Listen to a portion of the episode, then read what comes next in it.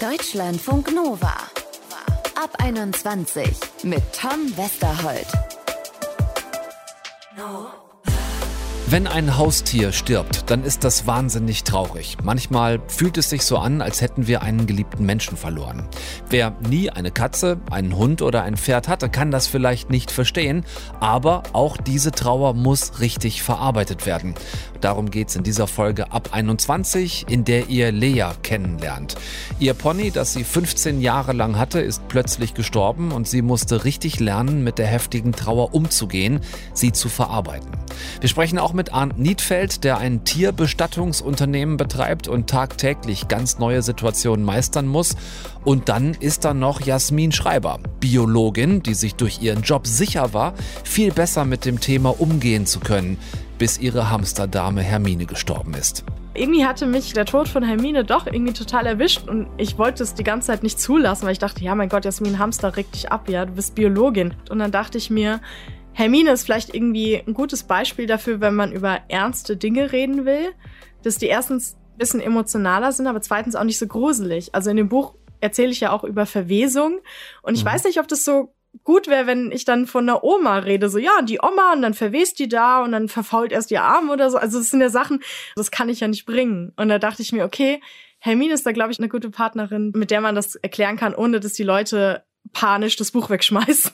Denn Jasmin findet es wichtig, im Gegensatz zu der Möglichkeit, Tiere zu kremieren, also einzuäschern, dass Tiere auch in der Erde bestattet werden, weil sie so der Natur etwas zurückgeben und halt neues Leben entstehen kann. Würmer, Asseln und andere kleine Insekten, die sich dann von dem Kadaver zum Beispiel ernähren.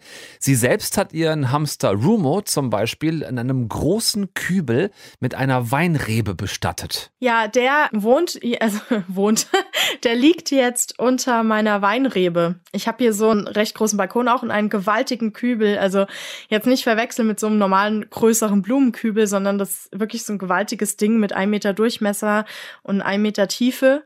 Und da wohnt mein Weinstock drin. Und darunter, unter der Weinrebe, habe ich ihn jetzt beerdigt. Und ähm, jetzt nährt er quasi meinen Wein. Und das finde ich irgendwie beruhigend und schön. Wer jetzt von euch auf seinen leicht humpelnden Hamster schielt und sich denkt, oh, gute Idee, das mache ich auch. Obacht, wenn, dann darf man das jetzt aber auch nicht einfach irgendwie machen. Ne? Also Hamster rein, Rebe drauf, äh, Erde daneben, finito, so geht das nicht.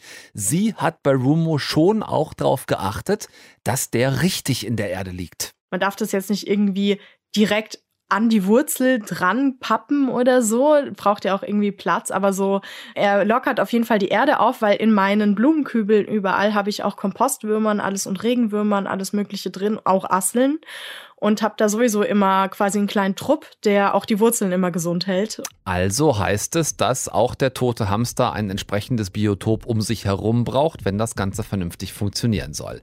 Jasmin Schreiber schaut als Biologin, habt ihr gerade gehört, also einerseits nochmal anders auf ihre toten Haustiere und trotzdem hat sie der Tod von ihrer Hamsterdame Hermine mehr beschäftigt, als sie vorher gedacht hätte. So ist das nämlich mit den kleinen Viechern. Manchmal gehen sie uns gehörig auf die Nerven, aber wir haben sie halt doch einfach sehr, sehr lieb. Deutschlandfunk Nova. Wenn jemand stirbt, der uns lange im Leben begleitet hat, uns getröstet hat, uns nahe war, dann ist das einfach wahnsinnig traurig. Manchmal ist dieser jemand, um den wir trauern, aber gar kein Mensch, sondern ein Haustier. Bei Lea war es ihr Pony Angelo. 15 Jahre verbringen die zwei zusammen, bis Angelo vor ein paar Jahren sehr unerwartet gestorben ist. Wie das für Lea war, das erzählt sie uns jetzt selbst. Hallo Lea, grüß dich. Hallo, schön, dass ich hier sein darf. Ja, danke für deine Zeit bei uns. Ähm, ihr hattet auch andere Ponys und Haustiere in der Familie. War Angelo das erste Haustier, das du beerdigen musstest, von dem du dich verabschieden musstest? Nein, das war tatsächlich nicht das erste Haustier. Das war äh, darüber hinaus auch nicht das erste Pferd, mhm. bei dem ich den Tod ja, mitbekommen habe. Ja. Allerdings war ich bei ähm, dem ersten Pferd, was ich halt als Kind sozusagen in meiner Zeit mitbekommen habe, halt noch sehr, sehr klein und hatte dementsprechend da auch noch nicht so eine, sage ich mal, enge Bindung zu. Bei Angelo war es deshalb was anderes, weil ähm, ja, er einen besonderen Status für dich hatte, weil ihr so viel Zeit miteinander verbracht habt. Was war da dieses Mal anders als vorher? Ja, das war zum einen der Punkt, ich habe ihn sozusagen als, als mein Pony bekommen. Und der zweite Punkt ist, denke ich, gewesen, dass wir sehr lang gesucht haben nach einem passenden Pony und sehr lang nicht fündig wurden. Und wie man dann so mit sieben Jahren ist, irgendwann hat man keine Lust mehr und das wird einem auch ein bisschen zu anstrengend alles. Und dann haben wir halt den Angelo mhm. kennengelernt.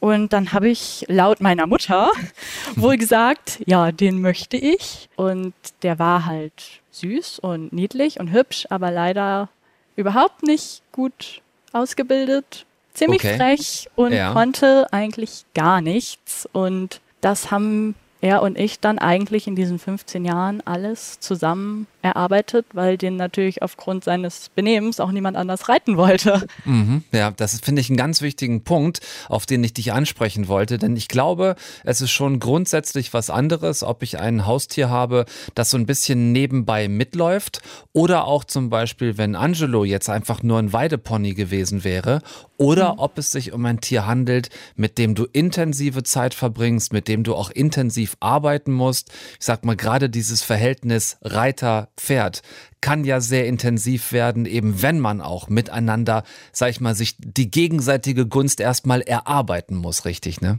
Genau das. Also ich weiß, dass ich tierisch viel geflucht habe ja. und dass viel nicht geklappt hat und dass ich immer die anderen Mädels gesehen habe mit ihren Ponys, die halt sonst was konnten und mein Pony konnte halt nichts. Aber das war einfach trotzdem dann ja auch ein Weg, den man zusammengegangen ist. Und ich kann mich an keinen Moment erinnern, wo ich das nicht wollte. Klingt so ein bisschen bei euch beiden nach äh, ihr zwei gegen den Rest der Welt. Du hast uns ja im Vorfeld schon erzählt und ich habe es auch vorhin schon angedeutet, dass Angelo dann sehr plötzlich äh, verstorben ist. Wie hast du davon mitgekriegt, fern der Heimat? Wie war das? Meine Mutter hat die Pferde bei uns in der Nähe stehen gehabt und dann war das im März 2016.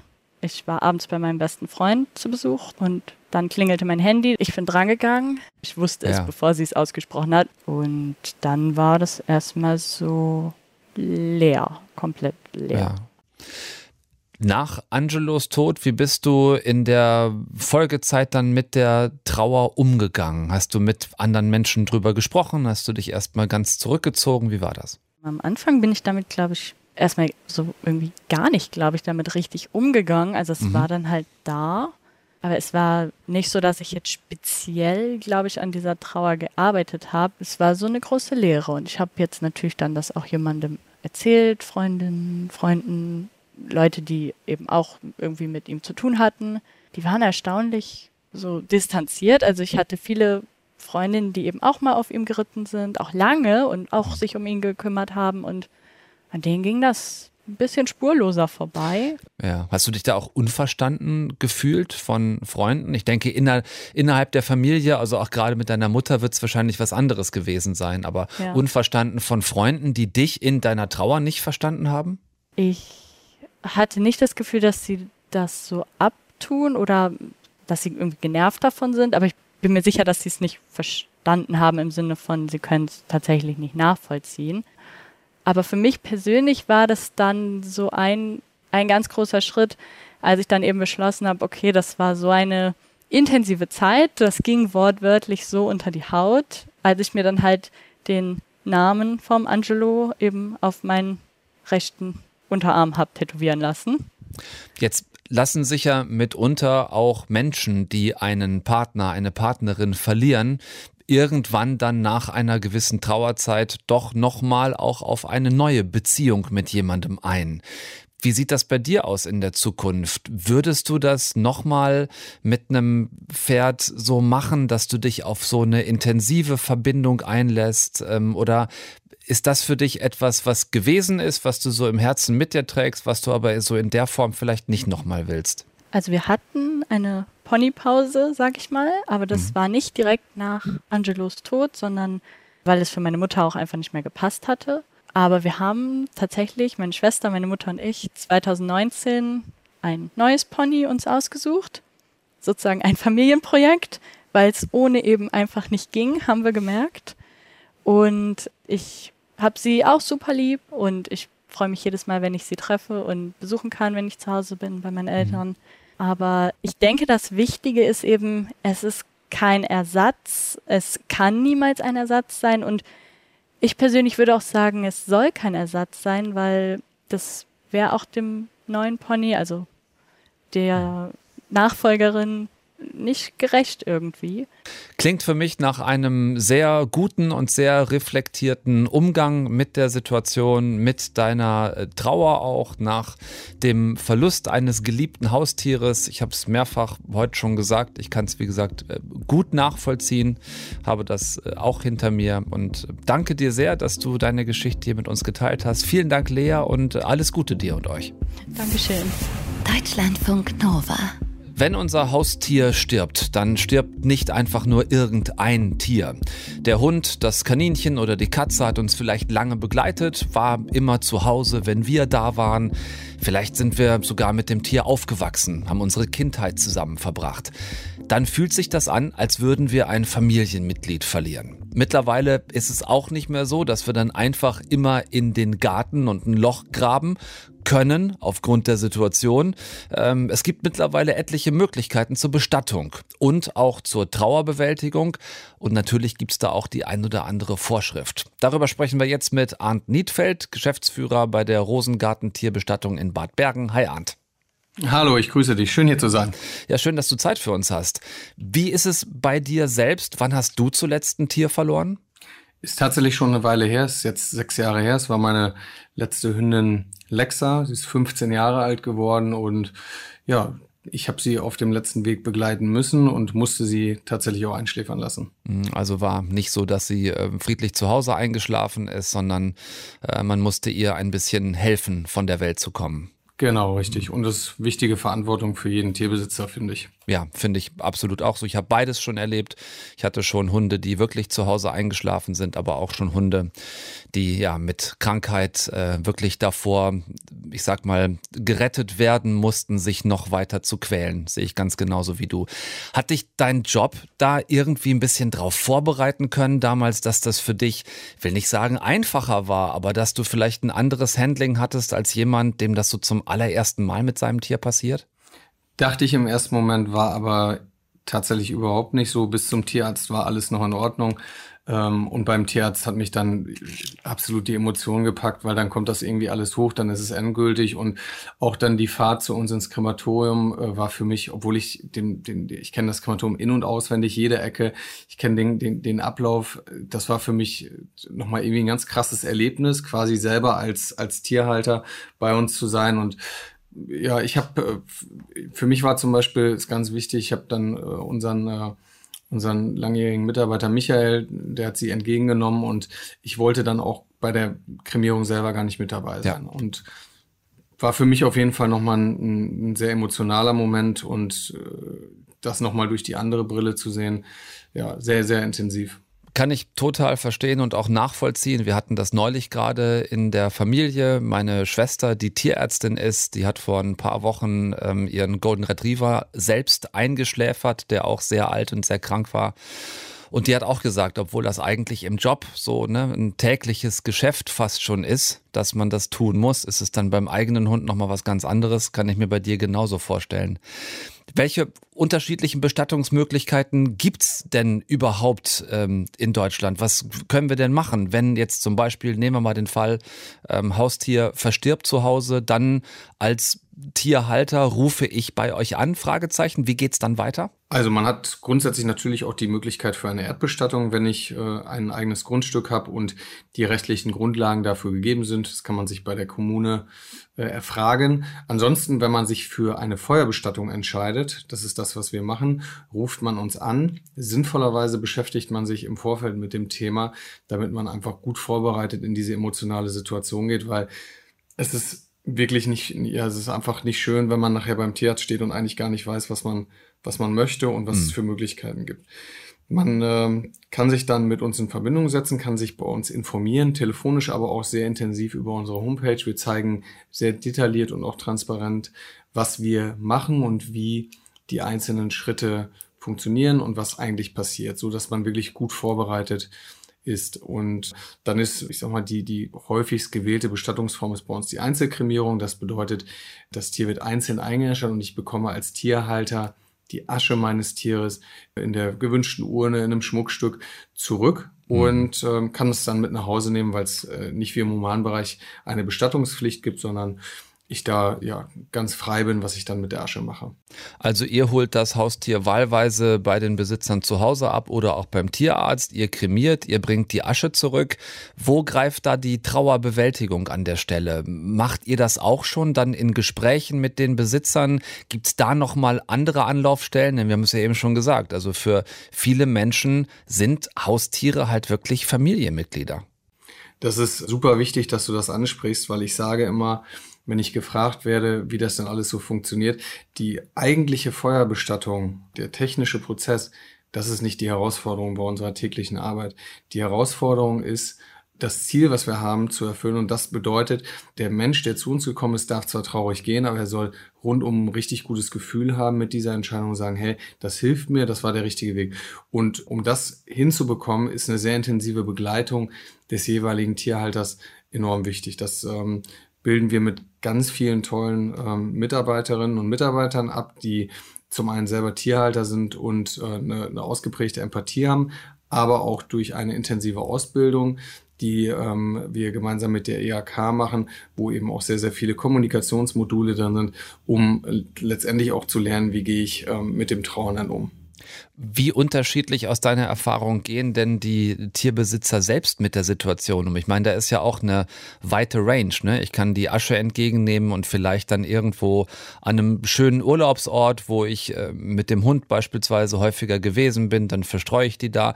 Bis hin dazu, dass ja manche Menschen das wirklich auf einem Tierfriedhof wollen, mit Grabstelle, mit Stein, mit Name drauf, mit, ich sag mal, Foto noch eingemeißelt. Was erlebt ihr da so im täglichen täglichen äh, Geschäft? Also es ist zum einen erstmal so, dass natürlich jeder anders trauert äh, und auch die Länge der Trauer ist ganz unterschiedlich. Es gibt Menschen, die brauchen Jahre, es gibt Menschen, die brauchen vielleicht zwei, drei Wochen so.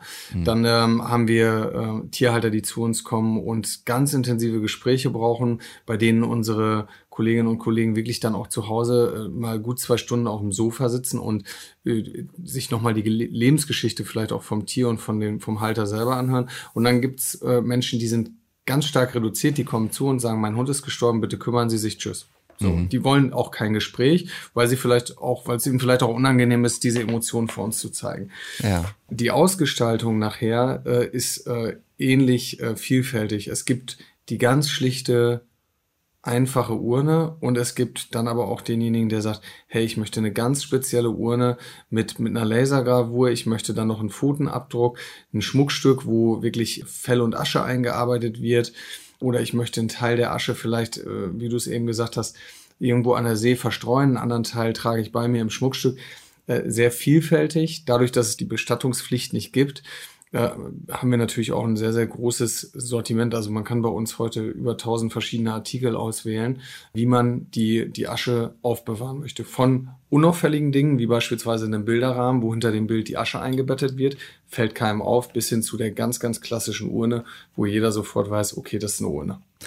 Habt ihr mal irgendwie festgestellt, dass das auch durchaus von der Art des Tieres abhängt? Also könnte man jetzt ja sagen, ne? auf der einen Seite haben wir mal so ein, so ein Meerschweinchen mit einer Lebenserwartung von drei bis fünf Jahren.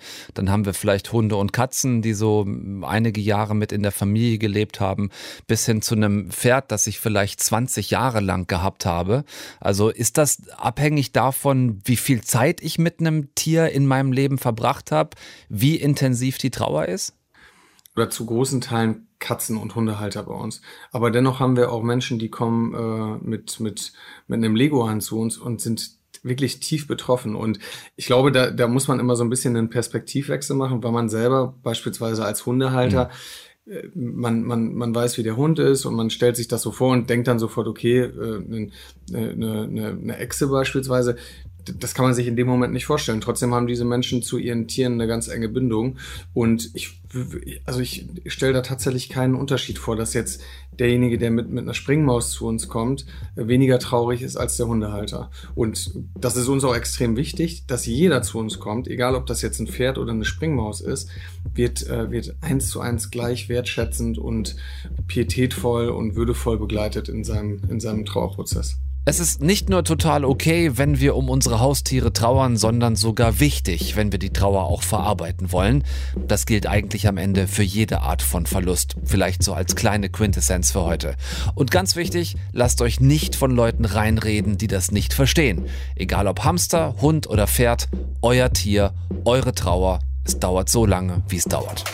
Deutschlandfunk Nova ab 21. Immer Montag bis Freitag auf deutschlandfunknova.de und überall, wo es Podcasts gibt. Deutschlandfunk Nova ab 21.